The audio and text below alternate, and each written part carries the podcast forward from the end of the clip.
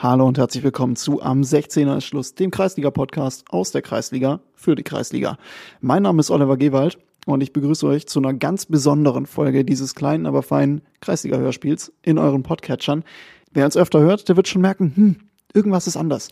Richtig, äh, wir haben heute unsere erste Themenfolge. Wir haben ja ganz am Anfang mal versprochen, dass es hier auch gerne mal ernster zur Sache geht, dass wir mit interessanten Gästen über Dinge sprechen möchten, die uns als Gesellschaft betreffen und damit eben auch als Kreisliga-Fußballer.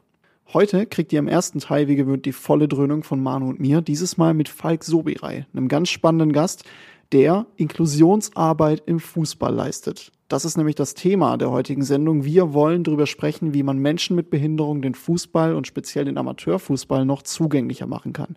Im zweiten Teil der Sendung habe ich dafür mit Patrick Moran telefoniert. Der ist Inklusionsbeauftragter beim Südbadischen Fußballverband und von ihm wollte ich vor allem wissen, wie der Verband Vereine unterstützt und was ich als normaler Fußballer machen kann, um hier bestehende Strukturen ein bisschen aufzubrechen. Und damit auch genug gelabert. Wir haben euch schon eine Woche länger warten lassen, als wir das eigentlich wollten. Viel Spaß mit der neuen Folge.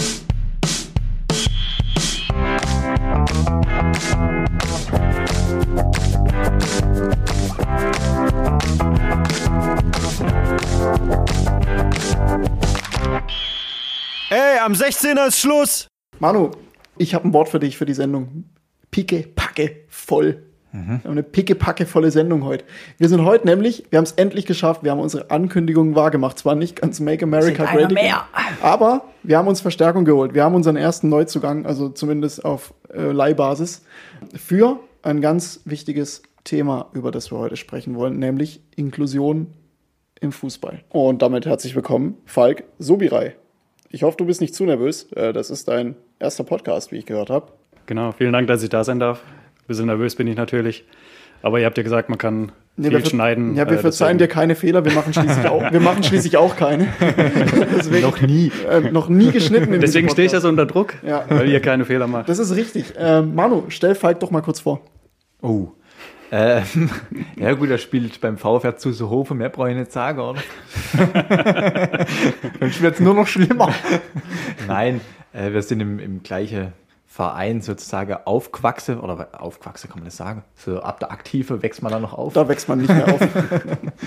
ja, und von daher kennt man sich, wohne im gleichen Dorf oder habe im gleichen Dorf gewohnt. Ja, äh, sieht gut aus. Für die Mädels wichtig. Ja, also bevor wir mal tiefer einsteigen, ähm, heute geht es auch nicht unbedingt um das Aussehen von Falk, auch äh, wenn das natürlich eine eigene Folge füllen würde.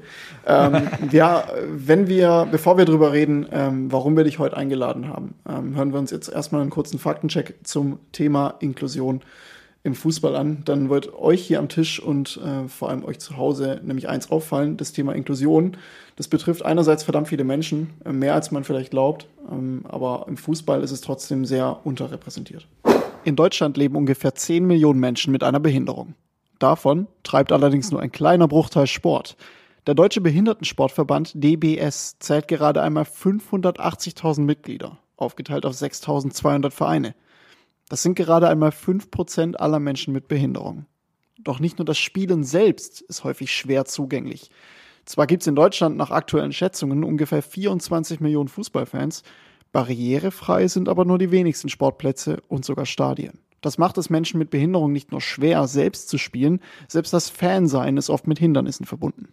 Dabei ist Inklusion sogar ein Menschenrecht. Davon spricht man übrigens, wenn sich nicht die Menschen, die in Anführungszeichen anders sind, an ihre Umwelt anpassen müssen, sondern umgekehrt. Die soziale Umwelt soll sich an die Menschen mit Behinderung anpassen. Wie ist das im Amateurfußball möglich? Darüber wollen wir heute sprechen. Falk, wir haben es gerade gehört, ähm, in Deutschland leben mehr als 10 Millionen Menschen mit einer Behinderung. Trotzdem ist es Fußballspielen dann nicht für alle wirklich möglich du ermöglichst es zusammen mit einem anderen paar Kollegen vom TuS Kinzigtal. Du, du trainierst eine Fußballgruppe für Menschen mit Behinderung. Wie kann ich mir das vorstellen? Ja, ich würde ganz gerne, bevor wir darauf zurückkommen, äh, noch ein bisschen ausholen, so wie das Ganze damals eigentlich entstanden ist. Also die ersten Kontakte haben wir geknüpft ähm, 2017. Es gibt ja hier den Kinzigtallauf in Haslach wo ja dann auch die Lebenshilfe im ähm, Kinzig und Elstal immer sehr gut vertreten ist mit vielen Läufern. Und da hat der, der Olli Kiefer, der erste Vorsitzende vom, vom TUS, hatte eben 2017 auch mal so in der Mannschaft rumgefragt, ob es nicht Leute gibt, die da Interesse dran hätten, ähm, für die Lebenshilfe an den Start zu gehen. Und haben wir dann auch, ähm, ich glaube, acht Leute organisiert, die dann da mitgelaufen sind. Und äh, so habe ich dann auch die ersten Kontakte geknüpft zur Lebenshilfe und zum Club 82. Ähm, der Club 82 ist ein Verein, der so Freizeitangebote für Menschen mit Behinderung organisiert. Und da hatte ich dann signalisiert, dass ich Interesse daran hätte, auch mich ehrenamtlich ähm, zu engagieren.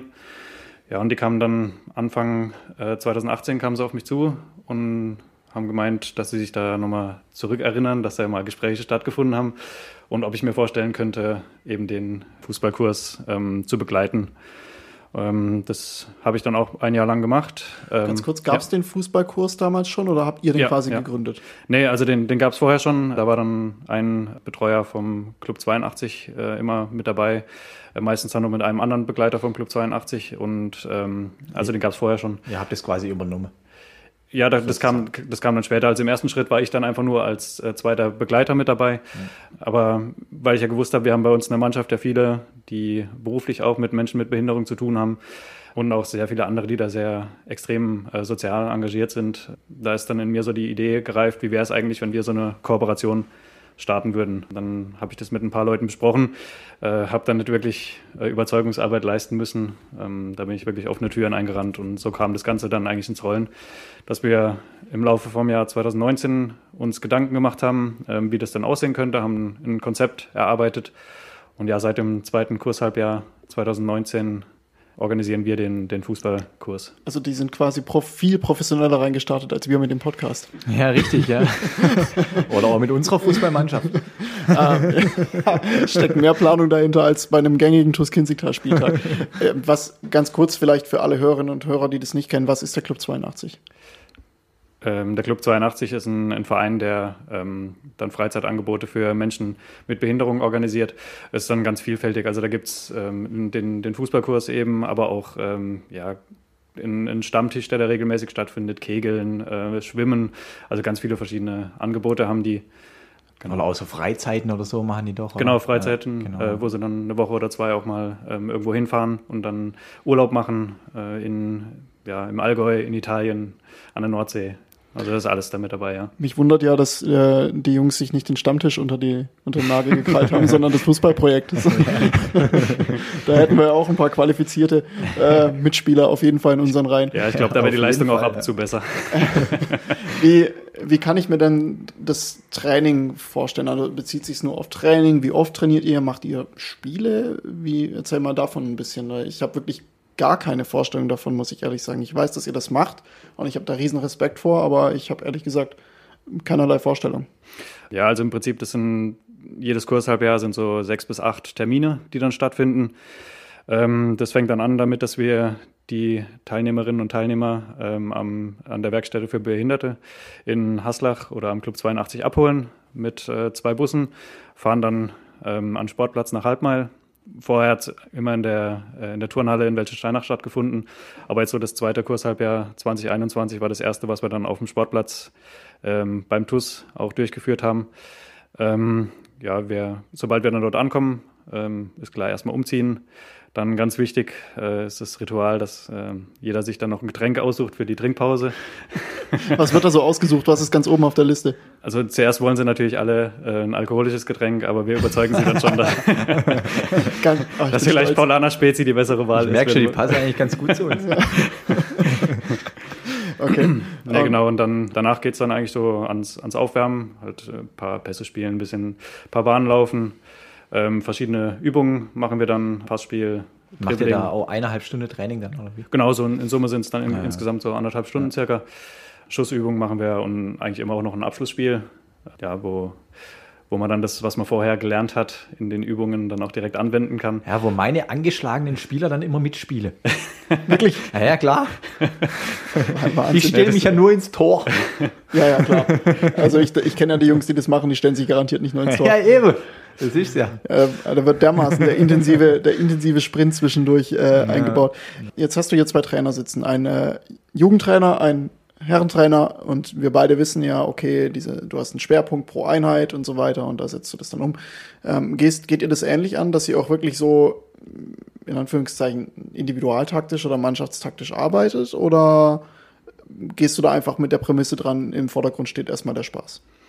Ja, also klar, wir machen uns dann schon im Vorfeld auch so ein bisschen Gedanken, was wir ähm, machen in der, in der Trainingseinheit. Aber ja, der, der Spaß, der steht da halt eindeutig im, im Vordergrund. Ähm, deswegen, ja, so Taktik-Schulungen ähm, machen wir da jetzt eher weniger. Das ist dann ja, der, der Gut, das war jetzt vielleicht auch hochgegriffen mit Individual- und Mannschaftstaktisch. Das war vielleicht ein bisschen zu sehr. Ist selbst, selbst für mich ein Fremdwort. Gut, Kreisliga. ja, Okay, also schon eher einfach so, dass viel mit Ball einfach so viel genau. Spaß wie möglich, auch ein bisschen koordinativ einfach schulen. Ja, und, ja. Okay. Und auch so, so das, ähm, das Leistungsniveau von denen, die teilnehmen, ist halt auch immer sehr, sehr unterschiedlich. Ja, ja klar. Ja. Also wir haben, dann, ja. wir haben Frauen und Männer äh, zwischen 18 und Mitte 40, äh, ist alles vertreten. Ähm, naja, ah krass, das ist schwierig. Ja. Und äh, ja, wie gesagt, auch so vom, vom Leistungsniveau, ähm, wenn offizielle Turniere sind, dann äh, gibt es auch verschiedene Leistungsstufen, in denen die einkategorisiert werden.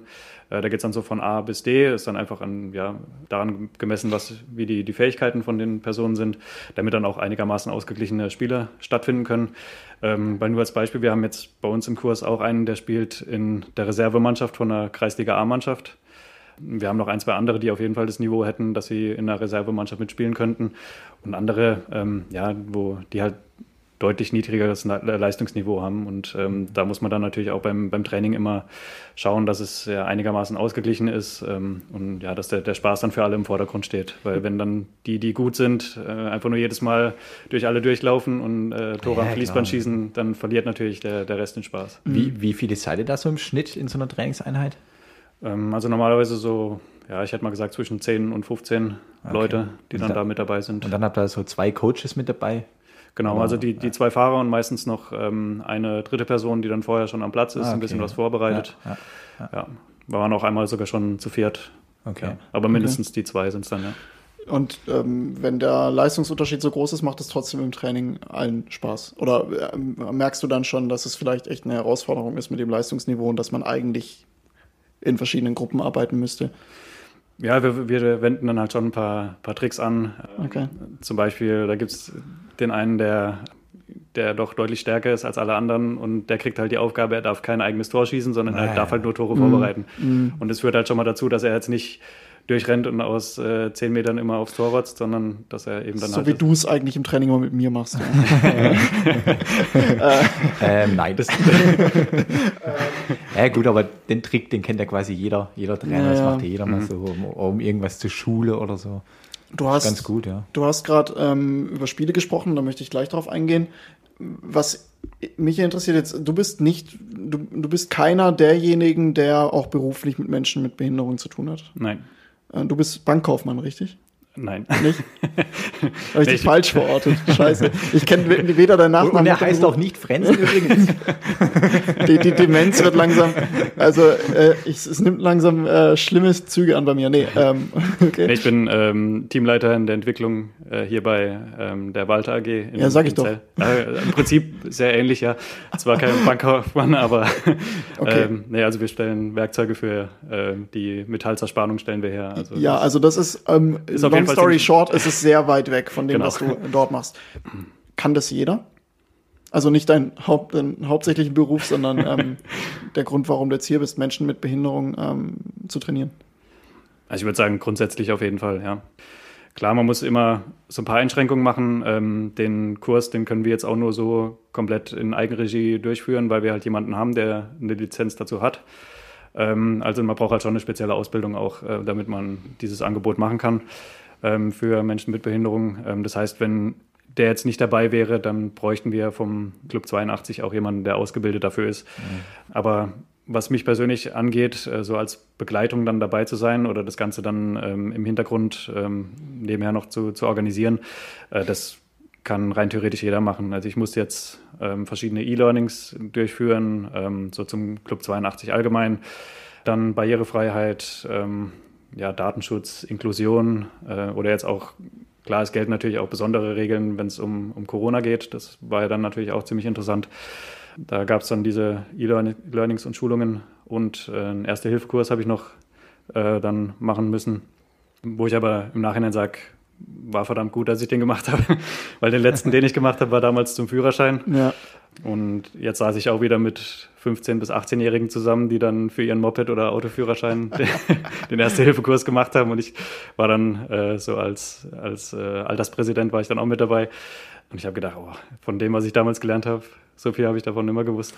Und deswegen war das äh, definitiv ähm, ja auch, auch wichtig und richtig, dass ich das gemacht habe. Und es wurde auch bezahlt, also von dem her finanziell habe ich da keinerlei Aufwendungen mhm. gehabt. Ähm, ja. Gut, außer natürlich die Zeit, aber äh, da kommen wir gleich dazu, inwiefern man das dann natürlich auch gerne macht.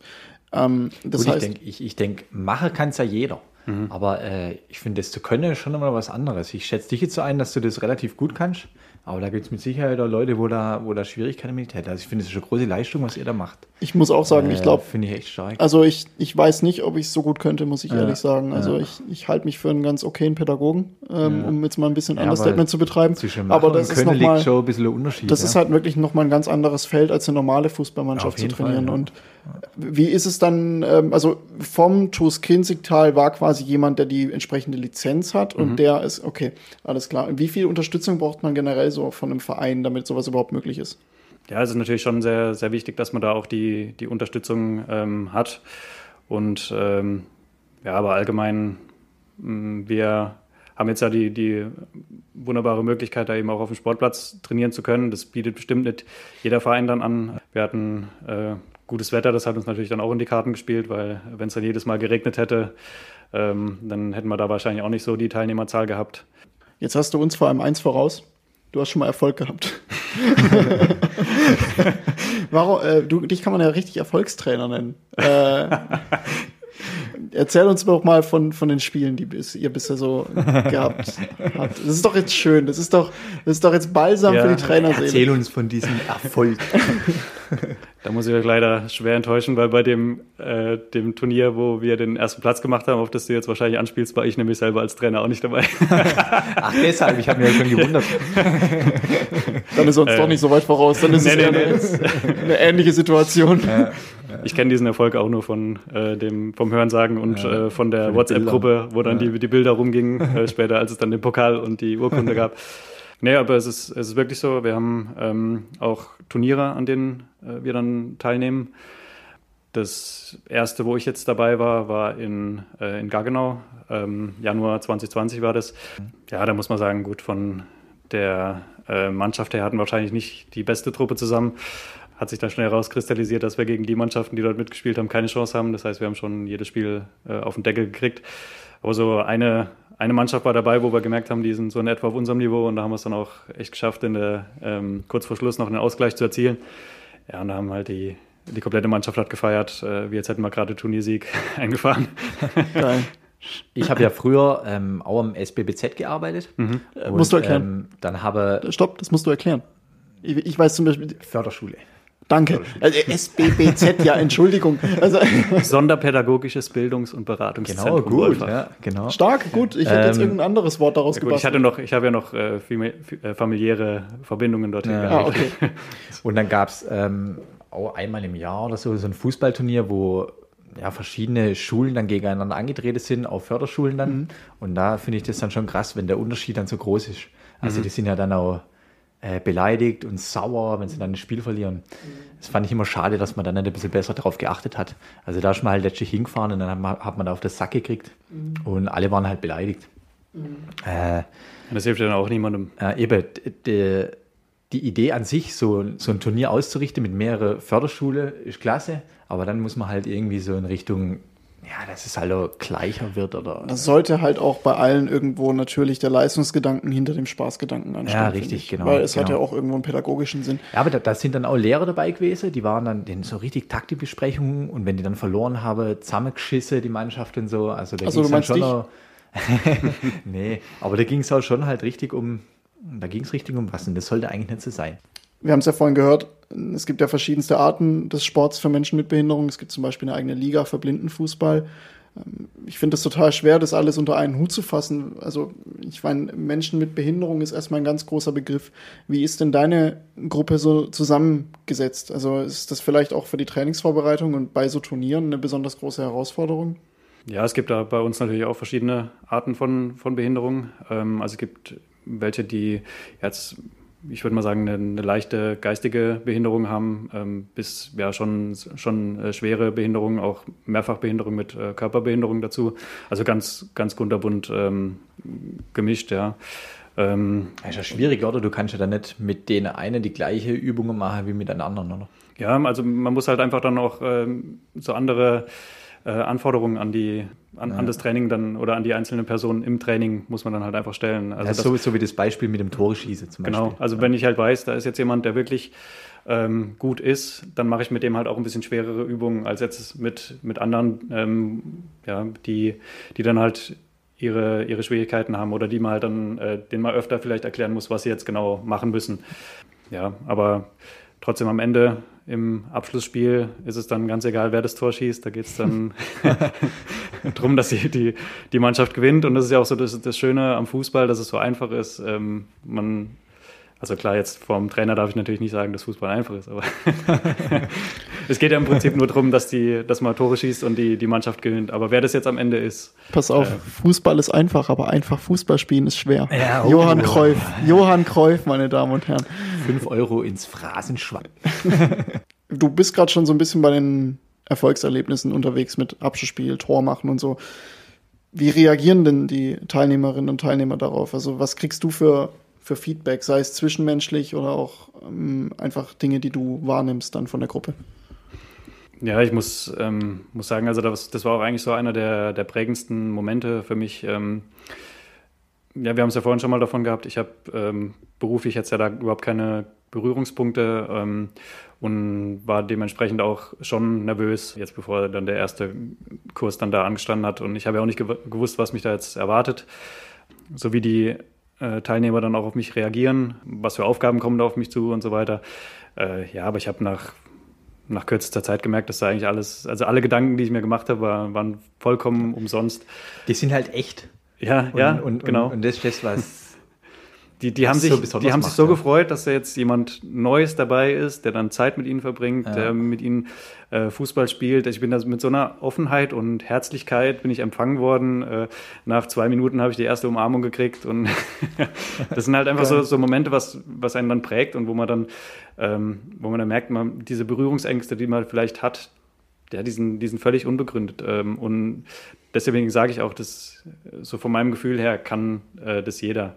Klar, es ist, ähm, vielleicht hat da jemand dann Schwierigkeiten damit, ja, wenn es dann halt auch so, wie gesagt, jetzt gerade Umarmung oder sowas, sowas gibt, ähm, ja, aber, aber trotzdem, das kann man ja dann auch den, den Teilnehmerinnen und Teilnehmern kann man das ja signalisieren, was man möchte und was man nicht möchte. Mhm. Und ähm, die berücksichtigen das ja dann auch schon. Mhm. Ich glaube, die Freude ist auch manchmal dann größer, oder wenn irgendein Erfolgserlebnis stattfindet. Ja. Irgendwie ein Tor oder was weiß ich. Ja, und dann freut sich halt die ganze Mannschaft und vielleicht ja, freut sich sogar die gegnerische Mannschaft mit, weil jetzt gerade halt der eine äh, das Tor gemacht hat, der halt sonst normalerweise nie ein Tor macht und dann freut sich halt die ganze. Halt echte Gefühle, ja. Mhm. Können wir uns mal eine Scheibe von abschneiden. Ja. Ja, und das sind halt so diese, diese tollen Momente, die man dort erlebt. Und ähm, ja, da bin ich auch wirklich froh, ähm, dass wir damals den Weg so gegangen sind und dass, ähm, dass ich mich da auch getraut habe und so aus der eigenen Komfortzone da vielleicht ein bisschen dann eben ausgetreten bin. Du bist gerade schon so bei den prägenden Momenten. Das ist nämlich eigentlich so die, die, die Frage, die ich jetzt da anknüpfen wollte, was so die, ja, ob es für dich den schönsten und vielleicht den prägendsten Moment gab oder die schönsten und prägendsten Momente, wenn dir zwei einfallen. Also ich würde sagen, so die, das, was ich jetzt vorhin auch schon äh, gesagt habe. So der Anfang. Ja, genau. Also das, das war für mich so der, der prägendste Moment, dieser, dieser Anfang ähm, zu sehen. Ja, das ähm, ist einfach eine, eine, sehr schöne Sache, die man da macht und ähm, so diese Freude dann zu spüren von den, von den Leuten, die da auf dem, auf dem Platz sind und ähm, ja, den, den Spaß zu sehen, mit dem die dann eben auch bei der Sache sind.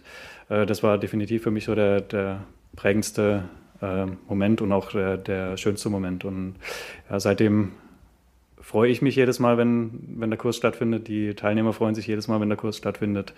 Ja, es ist halt eine Win-Win-Win-Situation. Du bist aber nicht jedes Mal dabei, oder? Ihr wechselt euch schon ab, oder wie macht ihr das? Genau, also das ist eigentlich so der, der Vorteil daran, ähm, dass wir das auch auf mehrere Schultern verteilt haben. Ähm, ich versuche natürlich schon so oft wie möglich auch dabei zu sein, äh, aber dadurch, dass wir jetzt im letzten Kurs halt, da waren wir fünf Leute, die das ähm, dann gemacht haben, ähm, weil allein ist es natürlich dann schon schwer, wenn man jedes Mal dabei sein oder bei jedem Termin auf jeden Fall dabei sein muss, dann entsteht ja, auch so eine gewisse Drucksituation. Ja, Manchmal geht es halt beruflich auch einfach nicht. Dann macht es auch nicht mehr so viel Spaß. Ja. ja, und dann, dass man das dann, dass man sich dann so abhetzt von beruflichen Terminen direkt dann ähm, dorthin oder sowas. Ist, das ist ja wie bei irgendwelchen F-Jugendtrainer, äh, mhm. bei irgendwelchen Vereinen, wo dann, da sind ja auch immer meistens drei, vier oder mhm. gar fünf Trainer, dass du, sie, dass du dir das einfach aufteilen kannst. Väter. Väter, ja. meistens Väter. Und Böse die, Väter, die dann reinschreien. für deren Kinder ist es dann meistens nicht das Beste, dass der eigene Vater am Rand steht. um, nee, und, du darfst ähm, Spiele, egal was du machst. Ja. Nee, und deshalb, dadurch, dass wir zu fünf sind, wir haben dann ganz am Anfang äh, von dem Kurshalbjahr machen wir eine Doodle-Umfrage, wo dann die verschiedenen äh, möglichen Termine drinstehen. Dort äh, trägt sich dann jeder ein, wer wann Zeit hat. Ja. Ähm, und so organisieren wir das Ganze dann. Und dann sind, haben wir so sichergestellt, dass halt eigentlich immer mindestens ähm, die drei Leute bei dem Kurs dann mit dabei sind. Ah ja, sehr gut, ja. Kennst du dich im ähm, südbadischen Bereich, also du warst ja bei den Turnieren dann dabei, kennst du dich grob aus, was es hier sonst noch gibt? Ähm, nee, also jetzt, da muss ich äh, leider passen. So das Einzige, was ich weiß, ist, dass es, glaube ich, im Jugendbereich gibt so In Inklusionsfußball, wo dann halt mhm. gemischte Mannschaften sind, aber das ist jetzt ganz dünnes Eis, auf dem ich mich da bewege. Okay, kein Problem. Mir ging es ähnlich. ähm, deshalb habe ich im Vorfeld dieser Sendung mit Patrick Moran telefoniert. Da bin ich euch beiden so ein bisschen voraus der ist Inklusionsbeauftragter beim Südbadischen Fußballverband. Und mit ihm habe ich darüber gesprochen, was er den Vereinen anbietet. Denn er geht wirklich auch zu Vereinen und berät diese, wenn sie Inklusionsarbeit in den eigenen Reihen aufbauen wollen. Hallo. Ja, schön, äh, dass es funktioniert hat. Schön, dass es geklappt hat, dass wir Sie sprechen können. Ähm, ja. Zum Thema Inklusions Fußball. Wir haben gerade so ein bisschen gehört, wie das Ganze beim TuS Kinzigtal abläuft. Bevor wir da ein bisschen tiefer reingehen, wie das Ganze im südbadischen Fußball, äh, Fußballverband aufgeteilt ist, vielleicht mhm. können Sie für unsere Hörerinnen und Hörer mal skizzieren, was macht denn ein Inklusionsbeauftragter beim südbadischen Fußballverband? Ja, also äh, ganz einfach ausgedrückt, den Inklusionsfußball bekannter machen oder bekannt machen. Das ist so im Grunde der, die absolute Hauptaufgabe, die ich habe. Und da gibt es natürlich verschiedene Mittel und Wege, wie man das äh, schaffen kann. Und da sind wir sozusagen voll im Prozess drin. Also im Grunde genommen geht es hier um Initiieren ähm, von irgendwelchen inklusiven Aktivitäten in Fußballvereinen. Es geht um Beratung von ähm, Menschen, ähm, meistens sind es ehrenamtliche ähm, Personen, ähm, die äh, Inklusionsfußball betreiben wollen. Ähm, und es geht auch natürlich um, ähm, ja, um letztendlich einen Aufbau von einem Netzwerk, ähm, das einfach ähm, viele Leute Inklusionsfußball überhaupt mitbekommen. Und das ist so im Grunde genommen der erste große Job, den ich beim Südbadischen Fußballverband habe. Genau. Jetzt ist es ja auch so, ich erwische Sie ja gerade noch in der Schule. Das heißt, Sie sind auch wirklich da in der Hinsicht ausgebildet und äh, mhm. von Berufswegen dann schon eine gewisse Vorerfahrung, eine sehr große Vorerfahrung sogar da. Genau, ich bin ausgebildeter Sonder- und Diplompädagoge und ähm, habe in meinem Beruf mit Menschen mit einer sogenannten geistigen Behinderung zu tun. Also ich benutze diesen Ausdruck bewusst, ähm, den etwas Älteren, damit Außenstehende auch gleich wissen, um welchen ähm, Personenkreis sich handelt. Also Menschen mit einem kognitiven Handicap könnte man natürlich auch sagen, klar. Mhm. Jetzt haben Sie eigentlich ein ganz gutes Thema angesprochen. Wir haben es gerade eben gehört beim TUS Kinzigtal, wie vielfältig Inklusionsarbeit sein kann. Was mhm. versteht man denn unter inklusivem Fußball in Gänze? Ja, also ganz äh, grob formuliert bedeutet Inklusionsfußball, ja, das gemein, also eine, ich muss vorwegschicken, eine ähm, Spielerin bei mir, äh, die sagte zu genau dieser Frage, ähm, das ist halt das gemeinsame Kicke. Ja? Oder das, das, ist, das ist, wenn wir zusammen trainieren, hat sie gesagt, so im markgräflerischen Dialekt, also ich kriege nicht ganz hin. Ähm, und das fand ich schon mal eine super Aussage, aber sie trifft im Grunde genommen da den Nagel auf den Kopf. Äh, es geht letztendlich ums ja, gemeinsame Fußballspielen, Trainieren. Ähm, es geht äh, darum, ähm, dass das Ganze auf Augenhöhe passiert, also zwischen Menschen mit und ohne Handicap. Und ähm, es geht auch darum, dass äh, letztendlich, das ist auch gleichzeitig eine Zielformulierung, dass so unvoreingenommen passiert, wie es nur geht. Weil das Schönste ist immer, wenn man sieht, es ist einfach ähm, was richtig stinknormales, wenn Menschen mit und ohne Handicap zusammen einmal in der Woche, so wie es bei uns in, der, in Heidersheim der Fall ist, äh, zusammen trainieren. Das heißt, äh, Sie haben den Fragenkatalog davor einmal mit Ihrer Mannschaft äh, durchgesprochen, habe ich das Nein, nein, um Gottes Willen, habe ich nicht durchgesprochen. Mir ist nur dieses Zitat eingefallen okay. im Zusammenhang mit der Frage. Ja, ja, das klar. hätte ich jetzt auch sehr sympathisch gefunden, tatsächlich. Ähm, also in, in Heitersheim ist es so, dass wirklich äh, die Mannschaften einfach sogar einmal die Woche zusammen trainieren. Ja, also darauf ähm, habe ich ehrlich gesagt auch bestanden. Als, also ich muss dazu sagen, ich bin gleichzeitig Trainer einer solchen Inklusionsmannschaft. Also ich habe im Grunde eine Doppelfunktion. Ich bin selber Trainer einer Mannschaft und bin Inklusionsbeauftragter beim Verband, beim Südbadischen Fußballverband. Ja, und ähm, zur Frage, ähm, einmal die Woche, darauf habe ich irgendwo bestanden, denn der regelmäßige Kontakt, und das zeigt sich jetzt nach ja, fünfeinhalb Jahren der Tätigkeit ähm, im Verein, ist im Grunde genommen eine absolute Bedingung, dass sowas äh, überhaupt ähm, realisiert werden kann. Oder wenn man wirklich von Inklusion sprechen möchte, also wirklich von Inklusion ähm, und damit verbundenem Vorurteilsabbau oder Einstellungsänderungen, beidseitig, sage ich bewusst, ähm, dann braucht man einen regelmäßigen Kontakt, sonst ähm, äh, haut es nicht hin. Ja. In welcher Liga spielt Haltersheim?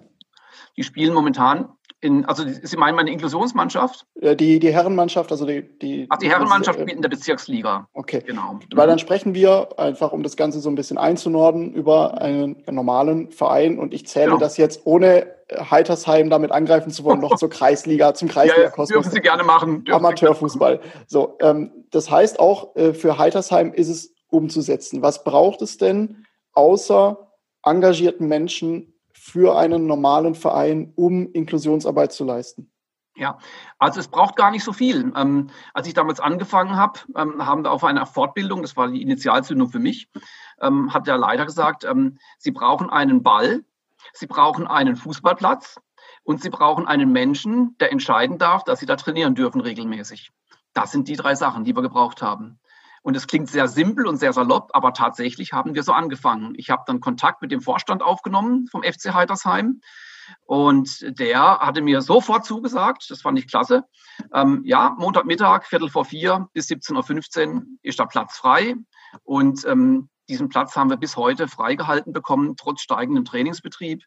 Und wir dürfen auf der, Kun auf der tollen Kunststraßenplatzanlage von Heitersheim, klingt ein bisschen nach Werbung jetzt, aber dürfen wir seitdem trainieren. Und das, ist, ähm, das sind für mich ganz wichtige Rahmenbedingungen, ähm, also die wichtigsten, wenn man sowas initiieren will. Also man braucht im Grunde genommen gar nicht so viel. Man braucht aber natürlich einen Menschen, der ähm, auch die, ja, jetzt sind wir schon etwas tiefer, der die richtige, richtige Haltung im Kopf hat, sage ich mal. Ne? Denn ich öffne meinen Verein für eine Inklusionsmannschaft, ist in Südbaden noch eher die Ausnahme. Okay. Ja, das ist ähm, nicht nur in Südbaden die Ausnahme. Also wir haben es vorhin im Faktencheck gehört, ähm, trotz sehr vieler Menschen in Deutschland mit Handicap, mit einer Behinderung, ähm, sind, treiben nur sehr wenige Sport, einfach weil die, die Angebote nicht da sind. Was natürlich die viele, für viele, glaube ich, auch eine, eine Sache ist. Und ähm, da, das ist eine hohe Hürde, der man sich erstmal bewusst sein muss. Braucht es denn eine spezielle Ausbildung in dem Bereich oder kann das wirklich eigentlich jeder, solange, wie Sie gerade gesagt haben, die Haltung im Kopf stimmt. Letzteres, auf jeden Fall. Es braucht keine spezielle Ausbildung. Es ist natürlich klasse, wenn man ein bisschen was vorher weiß, jetzt wie in meinem Fall jetzt. Das ist natürlich jetzt ähm, berufsbedingt eine Art Glücksfall gewesen, sage ich mal.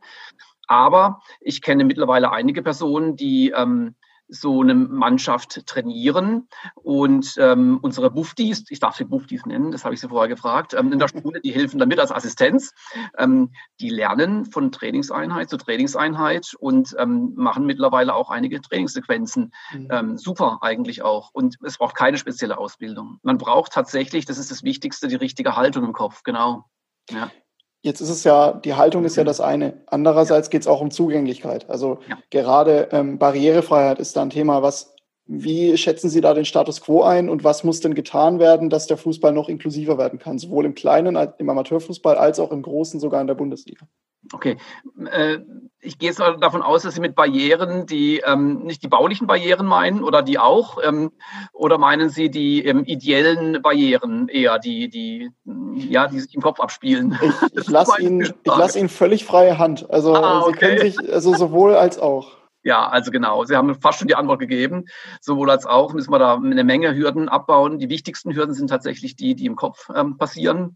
Ähm, wenn der Verein tatsächlich ähm, jemand Engagiertes findet oder me mehrere Personen, die die Haltung mitbringen, ja, ich möchte das äh, machen. Ich finde das, da kann man ja aus irgendwelchen Gründen auch dazu stoßen, sage ich mal.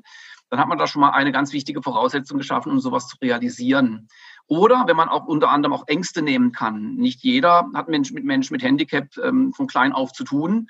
aber sind trotzdem interessiert. Habe ich auch schon zwei, drei Fälle gehabt von der Person. Und ähm, ja, dann ging das über Kontaktaufnahme, über Zuschauen von Trainingseinheiten bis hin zu selber ausprobieren. Also das war so ein auch vor allem ein Learning by Doing-Effekt, aber eben die Haltung hat gestimmt bei den Leuten. Und ähm, auch wenn sie ein bisschen verunsichert waren, aber wenn man so eine positive Grundhaltung hat, die kann auch ruhig mit Skepsis behaftet sein, ganz klar, ja, ähm, dann hat man dann eine gute Voraussetzung. Baulich gesehen ist es natürlich auch klar, ähm, ja, Corona wirft uns da ein bisschen zurück, ehrlich gesagt. Ähm, bei uns, ich gebe immer so ein bisschen gern die pragmatischen Beispiele dann von Heidersheim mit, ähm, haben wir natürlich das Glück, eine, eine schöne Anlage zu haben, die leicht zugänglich ist. Also wir müssen da nicht irgendwelche baulichen Hürden überwinden, sondern ähm, ja, ähm, wir fahren da mit dem Schulbus meistens hin nach dem Unterricht, so sieht es aus, also mit unseren, mit unseren Schülern und treffen dort auf die anderen Spielerinnen und Spieler. Ähm, und dort ähm, am, am, am Platz selber, ähm, ja, das, da steht man halt am Platz, da gibt es dann keine, keine Hürden in dem Sinn. Die Kabinen und so, die, die benutzen wir, muss ich nebenbei auch so sagen, benutzen wir gar nicht, weil ähm, das Corona-Zeiten eher kompliziert ist und ähm, ja, meistens nach dem Training die Eltern dann äh, die, die Kinder ähm, abholen oder sie selbstständig heimfahren, wenn sie im Ort sind. Ja, wir halten einfach trotzdem fest, ähm, was ich auch für mich raushöre und was ich auch im ersten Gespräch ähm, mit Falk Sobirei rausgehört habe. Mhm. Die Haltung im Kopf ist das Entscheidende. Und ja. diese ja. Zugänglichkeit und ähm, auch was es dann auslöst, wenn man es mal selbst erlebt hat, das ist ja. das Entscheidende. Welche Projekte gibt es denn, vielleicht mhm. gerade im südbadischen Bereich, da mhm. sind Sie ja der Experte, die die Inklusionsarbeit vorantreiben, dass diese Haltung im Kopf geändert werden kann. Okay, muss ich gleich vorweg schicken. Auch da hat uns Corona leider auch ein bisschen einen Strich durch die Rechnung gemacht, was die Projekte angeht. Vor Corona lief das sogenannte PFIF-Projekt. Das ist die Abkürzung für ähm, ähm, na, äh, Projekt für inklusive Fußballförderung. So, jetzt habe ich es zusammengekriegt. Pfiff, wieder Pfiff, genau. Mhm. Und das ist ähm, zum Beispiel ein Projekt gewesen, wo ähm, ja der, die Caritas Freiburg, der SC Freiburg und der Südbadische Fußballverband in Kooperation miteinander im Grunde genommen da ein Training alle vier bis sechs Wochen ähm, zusammengestellt hat und auf einer Sportanlage, in dem Fall war es der SV Opfingen, das ist äh, bei uns in der Ecke, neben vor Ort von Freiburg, ähm, praktisch den Platz gestellt bekommen hat. Und dann konnten da verschiedene Schülerinnen und Schüler von Schulen oder auch von Werkstätten in dem Fall, Werkstätte für behinderte Menschen, ähm, zusammen Fußball spielen unter der Anleitung von ja, ausgebildeten Jugendtrainern, aber nicht Inklusionsfußball-Jugendtrainern, muss ich dazu sagen, sondern das sind Jugendtrainer gewesen. Ja. Das Ganze ist leider ein bisschen ähm, nicht eingeschlafen, will ich gar nicht sagen, sondern unterbrochen worden durch Corona und jetzt äh, sind wir gerade dabei, das Ganze wieder ja, äh, wieder einzusetzen und das Angebot wieder dann den Spielerinnen und Spielern zugänglich zu machen. Ein sehr schönes Projekt. Ein anderes Projekt, wenn ich ähm, das gerade noch ausführen darf. Na klar, gerne. Ähm, das ist die sogenannte Südbadische Inklusionsliga, die in Vorbereitung ist. Also wir wollen im Grunde genommen einen Spielbetrieb ähm, für Menschen, also für Inklusionsmannschaften einführen in Südbaden. Auch da steckt der Inklusionsgedanke dahinter. Ähm, es gibt einen Spielbetrieb von der E-Jugend bis zur A-Jugend und bei den Aktiven natürlich auch. Ähm, Gott sei Dank auch Mädchenfußball mittlerweile und Damenfußball. Ähm, warum soll es nicht auch das für Menschen mit Behinderung geben? Und da sind wir gerade dabei, ähm, diese Liga sozusagen vorzubereiten. Und ähm, eigentlich ist schon alles vorbereitet. Die Ausführungsbestimmungen haben wir schon alle erarbeitet. Ähm, aber ähm, jetzt geht es um die, an die praktische Umsetzung und da sind wir noch ein bisschen am Knabbern, sage ich mal weil wir da noch, ähm, ja, wir suchen Mannschaften noch genau, die da, die da mit einsteigen würden. Mhm. Genau. Das sind so zwei große Projekte, die gerade laufen. Wenn man das so mit dem Rest von Deutschland vergleicht, ist es viel, was im südbadischen Fußballverband da abläuft oder ist es sogar wenig? Ist es normal? Was, was schätzen Sie da? Also ich würde es eher so ein bisschen im Mittelfeld sehen momentan. Also es ist schon um einiges besser geworden in Südbaden. Früher muss man wirklich sagen, lief wenig bis gar nichts, ehrlich gesagt. Jetzt haben wir einiges auf die Beine gestellt, auch wirklich in Zusammenarbeit mit anderen Einrichtungen oder Vereinen.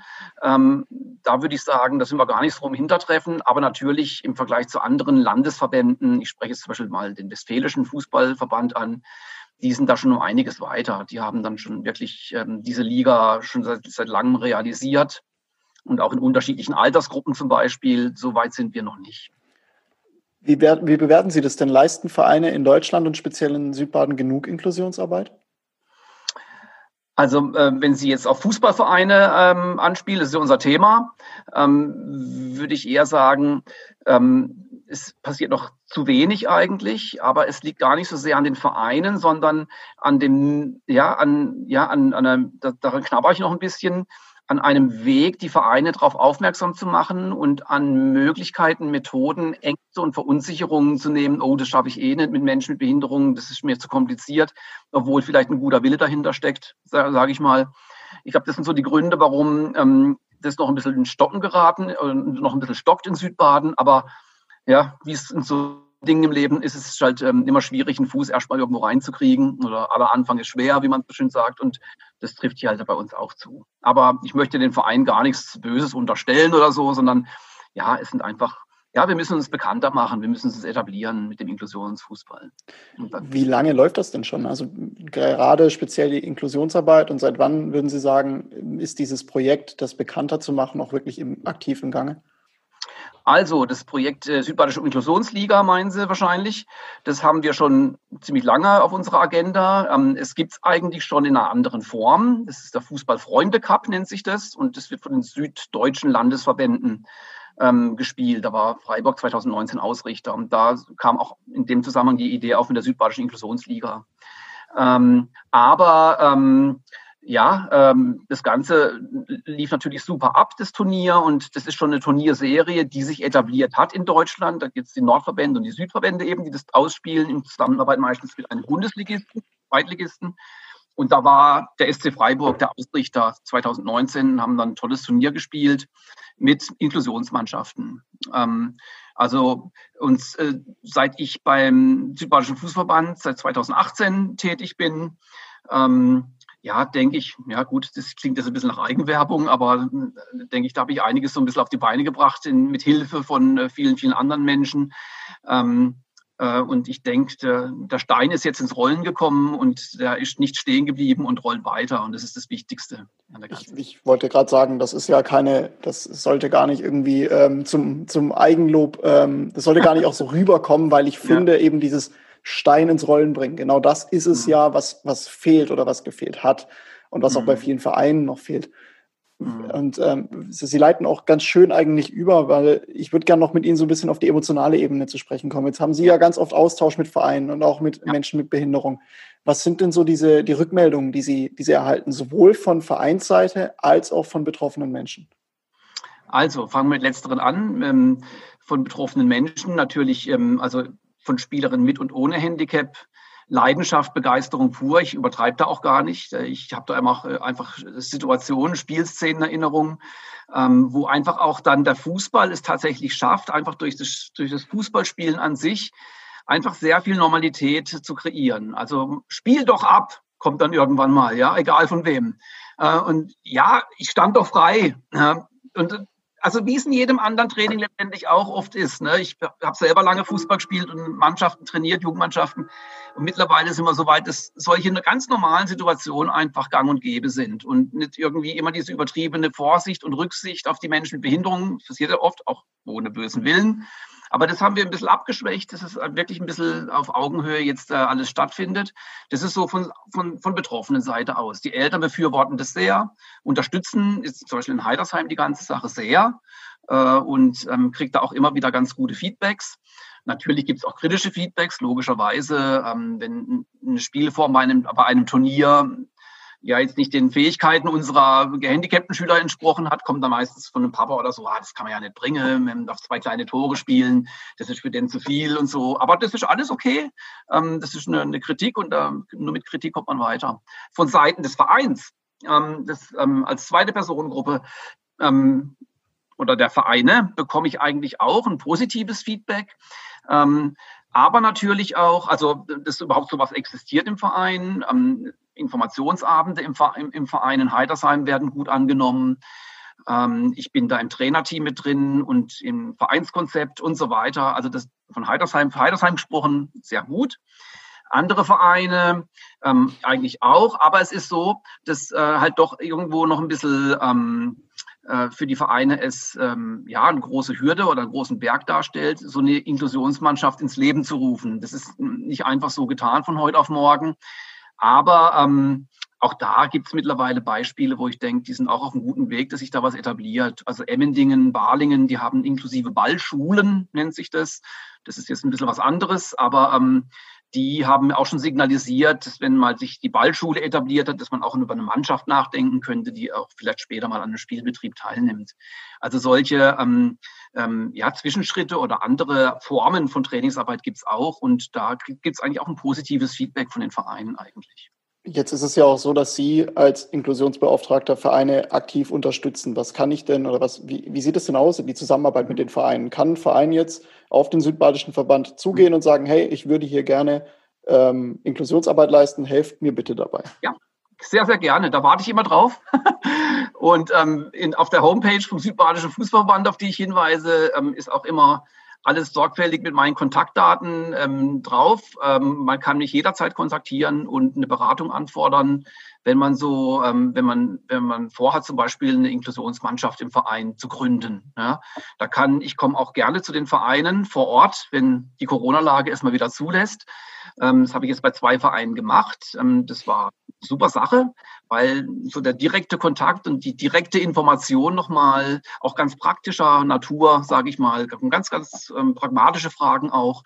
Ähm, ja, ähm, das hilft dann schon enorm, Verunsicherungen ähm, ein bisschen aufzubrechen, sage ich mal, und dann doch einen Start zu machen. Ich biete auch immer an, dass ich bei einem Training, dass ich gerne ein, ein Training mir ähm, ein Training übernehme oder eine Trainingssequenz bei mir ähm, oder Training bei mir beobachtet werden kann in Heitersheim, weil da nimmt man auch Verunsicherungen letztendlich.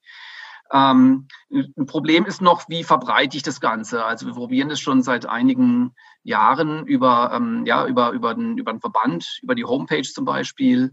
Wir probieren es über ein Netzwerk Inklusion in Sport, ähm, das sich in Freiburg gerade ähm, aufgebaut hat, ähm, zu etablieren, dass wir da ein bisschen ähm, das ganze ja, Netz ein bisschen auswerfen im wahrsten Sinne des Wortes, damit die Vereine noch mehr aufmerksam werden auf Inklusionsfußball. Wenn unsere Hörerinnen und Hörer jetzt nach dieser Folge Lust haben, irgendwas zu machen, mhm. also wirklich einfach sagen, ich möchte irgendwas unterstützen, die Motivation ist da, was mhm. können die tun? Also, Sie können sich, also zunächst mal können Sie sich über, den, über diesen Strang Information ähm, einfach ein bisschen schlau machen. Also zum Beispiel wirklich der, mal die Homepage vom Südbadischen Fußballverband anklicken und gucken, was da angeboten ist, was geplant ist, was es für Aktionen gibt. Ähm, ich verweise auf die Homepage zum Beispiel auch von unserer Schule. Da ist Inklusionsfußball mit drin, Malteser Schule Heitersheim. Da habe ich relativ deutlich ein ganz praktisches Beispiel ähm, aufgeführt, nämlich die eigene Mannschaft, was da alles so vonnöten ist, ähm, um sowas aufzubauen. Man kann mich direkt kontaktieren per Mail, per Telefon, wie auch immer, ähm, und äh, eine Beratung ähm, wünschen. Und dann äh, kann ich äh, den Hörerinnen und Hörern gerne ähm, weiterhelfen. Oder, wie gesagt, ähm, eine gut vom Kinzigtal ist es ein bisschen weit nach, nach Heidersheim, aber auch machbar, denke ich.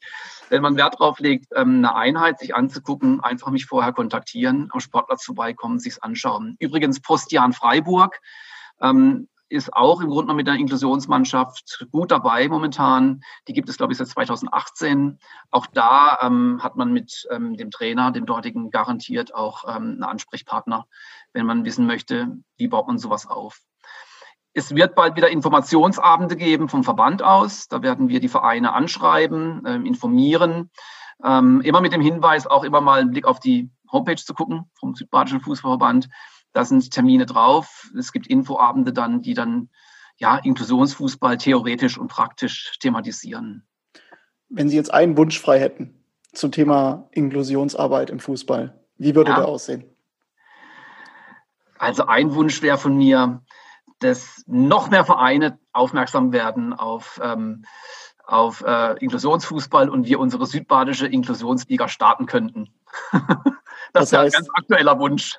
Okay, das heißt, äh, wenn da draußen jetzt vielleicht irgendwelche Vereinsvertreter, Vereinsvertreterinnen da sind, die sagen, boah, ich kann mir das vorstellen. Einfach mhm. mal starten, einfach mal äh, sich das Ganze anschauen und wenn sich die Haltung ähm, da ändert, dann bin ich mir auch sicher, mhm. dann, ähm, beziehungsweise wenn es einfach ganz viele Menschen mal erlebt haben, was das auslöst, auch zwischenmenschlich, bin ich mir ganz sicher, dass äh, mhm. das Ziel und dass dieser Wunsch bald in Erfüllung gehen kann. Ja, das wäre natürlich toll und ähm, würde ich mich riesig freuen. Und wie gesagt, ich bin da offen. Also ich gehe sehr, sehr gerne. Ich nutze auch jede Möglichkeit, um Inklusionsfußball, so wie da jetzt, das finde ich ganz toll, dass ich hier im Interview mit drin sein darf, um Inklusionsfußball einfach ein bisschen weiter bekannt zu machen, ein bisschen Werbung zu betreiben dafür. Super. Weil es ist wirklich, es ist wirklich so, Menschen mit, mit Handicap, egal welcher Art, haben einfach einen Anspruch auch drauf, ähm, am Vereinsleben teilzunehmen es gibt die UN-Behindertenrechtskonvention mit diesem Artikel 30. Da steht es sogar, ist es sogar rechtlich festgeschrieben eigentlich, dass der Anspruch da ist. Aber naja, zwischen Papier und Wirklichkeit ist dann oft noch ein großer Unterschied. Ne? Dann hoffe ich äh, ausnahmsweise, dass Sie äh, ganz viele Mails und, und äh, Anrufe bekommen genau. in den nächsten Wochen. Das wäre in dem Fall ja ein gutes Zeichen. Herr Moran, vielen ja. Dank für Ihre Zeit. Und, äh, ja, sehr, sehr hoffe, gerne. Ja. Dass ähm, wir bald von einer südbadischen Inklusionsliga lesen und hören dürfen. Ja, das wäre toll, ja. Genau. Also ich bedanke mich auch recht herzlich und ja, wünsche Ihnen noch alles Gute. Dankeschön, ebenso. Ciao, ciao. Zurück mit Falk Sobirei und Manu Riedel. Wir haben es gerade gehört, so eine Inklusionsliga, das wäre ja wirklich eine klasse Sache. Also das wäre was, wo wirklich viele, viele Menschen davon profitieren würden. Dass sowas zustande kommen kann, da braucht es aber Unterstützung im Kleinen, in der Basis, in den einzelnen Vereinen. Und deshalb Wahnsinnsüberleitung. Falk, wie kann man euch denn unterstützen? Also jetzt ganz ähm, konkret gibt es mehrere Möglichkeiten ähm, zu unterstützen. Klar, auf der einen Seite finanziell. Ähm, Spenden sind natürlich immer ähm, auch gern gesehen jetzt beim, ähm, ich rede jetzt vom, vom Club 82, äh, da jetzt, da gibt es natürlich die Möglichkeit zu spenden.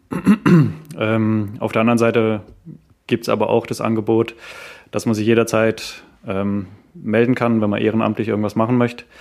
Äh, also es gibt da extra auch Beauftragte oder Koordinatorin für das Ehrenamt beim Club 82 und bei der Lebenshilfe. Also wenn jemand ähm, da gerne das auch selber mal äh, ausprobieren möchte, ähm, dann kann man sich dort einfach an die ähm, Ansprechpartnerinnen wenden.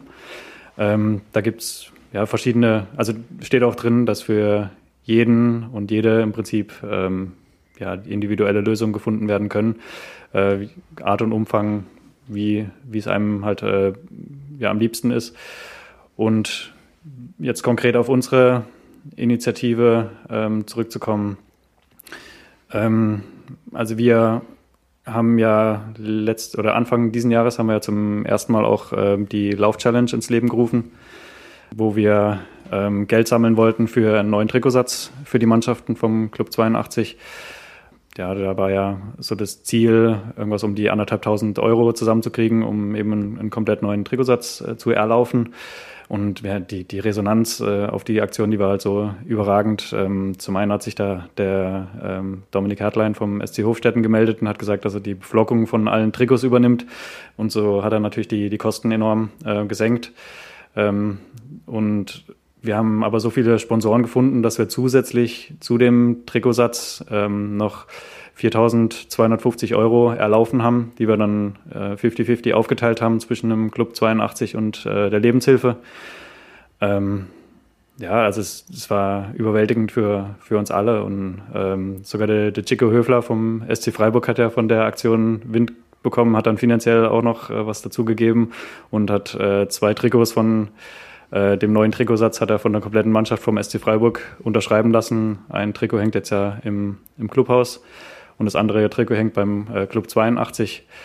Ja, und ich äh, schaue jetzt einfach mal rüber zu Manu. Winterpause steht ja auch bald an. Ähm, ich gehe mal davon aus, ich gehe mal davon aus, wenn ich ihm jetzt vorschlage, dass wir vielleicht in die Richtung auch nochmal äh, was Neues äh, planen, neue Lauf-Challenge, ähm, dann wird er wahrscheinlich auch nicht so ganz abgeneigt Nein, sein. Könnte man, könnte man auf jeden Fall machen. Und da kann ich dann theoretisch eben ähm, spenden. Das heißt, ich kann sagen, für jeden Kilometer möchte ich ähm, Betrag X genau. ähm, beisteuern. Genau. genau. Ähm, wenn ihr jetzt nach dieser Folge sagt, boah, ich möchte da was machen, ich, ihr könnt, wie wir gerade gehört haben, finanziell unterstützen, Ihr könnt ähm, aber auch ähm, eben ähm, euch engagieren. Ihr könnt ähm, gerne mal irgendwo reinschnuppern. Ihr könnt euch gerne Informationen holen. Äh, wir packen das Ganze in die Show Notes, sowohl beim Südbadischen Fußballverband als auch beim TuS Kinzigtal, als auch bei Falk, als auch beim ähm, Club 82. Ähm, die stehen euch alle ähm, mit Rat und Tat zur Verfügung, weil ähm, ich glaube, wir müssen da als Gesellschaft einfach ein bisschen offener werden und äh, mehr machen. Und äh, deswegen hoffen wir natürlich auch, ähm, dass wir euch damit so ein bisschen vielleicht die, die Anfangshürden genommen haben, weil natürlich ist es ähm, am Anfang so eine kleine, so ein kleiner Berg, den man erklimmen muss. Oh Gott, was muss ich da alles machen? Aber ihr hört, ähm, wenn es auch Falk als Bankkaufmann hinbekommt, dann äh, das Falk meint, das kann jeder und ähm, ich denke, es kommt einfach darauf an, ob man mit offenen Armen durch die Welt läuft und mit offenen Augen. Ich finde, äh, Inklusion hat ja auch was damit zu tun mit ähm, Teilhaben an, an etwas oder am, am Verein in dem Fall. Und ich finde, ähm, wenn es dann da Spieler gibt, wie zum Beispiel der eine Spieler aus der Kreisliga A, der in der Reservemannschaft spielt, dann finde ich, sind die Vereine auch eine Pflicht, ähm, solche Spieler dann mitspielen zu lassen. Ich kann mich zum Beispiel an den Fall erinnern, da geht mir heute noch das Messer im Sack auf. Ich weiß nicht, wann war das? 2019, 20 zu der Saison. Ich weiß nicht, ob ihr den Fall kennt, ähm, wo auch in der Kreisliga ähm, in, in der Kreisliga B ein beeinträchtigter Spieler mitspiel, mitspielen wollte. Und da hat der Verein alle anderen Vereine aus der Kreisliga B gefragt, ähm, ob einmal mehr gewechselt werden darf, damit er einfach teilhaben kann an diesem Vereinssport mhm. und am, am mhm. Fußballsport. Ähm, und, und da waren dann Vereine dabei, die haben gesagt, nein. Und das finde ich, das geht gar nicht. Also es ist ja kein Nils Petersen, den ich dann einwechsle in der, in der 88. Minute und dann noch zwei Tore macht und die zum Sieg schießt, sondern der will einfach nur am, am Fußballsport teilnehmen, an dem ganzen Leben. Und da habe, da habe äh, Vereine abgesagt und ich finde, sowas geht gar nicht. Ja, es hat was mit Offenheit zu tun. Einfach ja. offen sein, mit offenen ja, genau, Augen durch die Welt genau. laufen. Den, den Spieler hätte die gebracht bei, bei 3-0 in der 88. Minute zum zwei Minuten noch Fußball äh, mitspiele und am Erfolg teilhabe oder an der ja. Niederlage teilhabe. Ich will nicht wissen, was das mit ihm gemacht hat, äh, als, als er mitbekommen hat, er darf nicht mitspielen. Vor allem, du änderst damit im Guten, wenn du da Ja sagst, das, das, oder du änderst nicht das Leben, aber du, du sorgst für einen Moment, den er garantiert nicht ja, vergisst. Eben, am, am Verein ist das scheißegal. Ja. Ähm, also an, der Verein, der da Nein sagt, dem ist das scheißegal, aber für den einzelnen Mensch ist das der richtige ja. äh, ja, Knick. Nee, wenn du Ja sagst, vor allem, äh, äh ah, dann kannst du sowas Gutes bewirken. Also, genau. Ja, man kann Menschen glücklich machen auf jeden Fall, genau. wenn man hilft. Gut. Ja, und ich wäre, also ich bin ja eigentlich dann so das, das perfekte Beispiel dafür, dass, äh, dass man es halt einfach mal versuchen muss. Genau. Und ähm, ja, jetzt gucke ich da schon auf mittlerweile dreieinhalb Jahre zurück, ähm, wo ich das mache. Und ja, ähm, ich habe die Entscheidung nicht eine Sekunde bereut.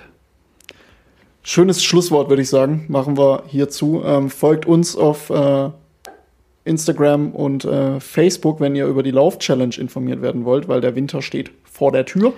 Ähm, also da, ist jetzt wohl safe. Das muss ist damit, wieder, muss ich wieder 200 Kilometer laufen. Das ist damit Woche. safe. Ähm, damit kannst du davon ausgehen, dass diese Lauf-Challenge stattfinden wird. Wir haben jetzt hier quasi das Ganze ähm, beschlossen. Ähm, folgt uns auf Instagram und auf Facebook, folgt dem ähm, Club 82, wenn ihr daran interessiert seid. Ähm, teilt die Folge gerne. Ich glaube, je mehr Menschen das hören, ähm, desto besser und desto ähm, besser vor allem für die Menschen, die es betrifft.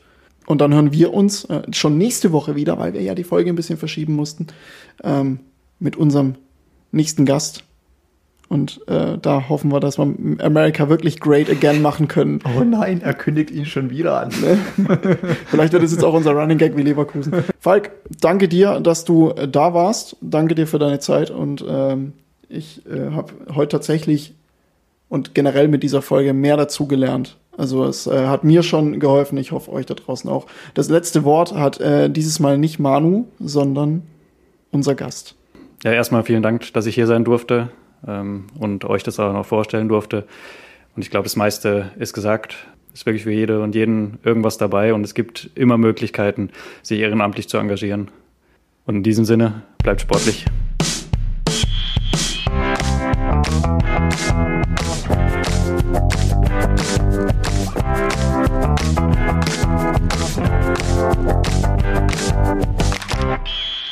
Ey, am 16er ist Schluss!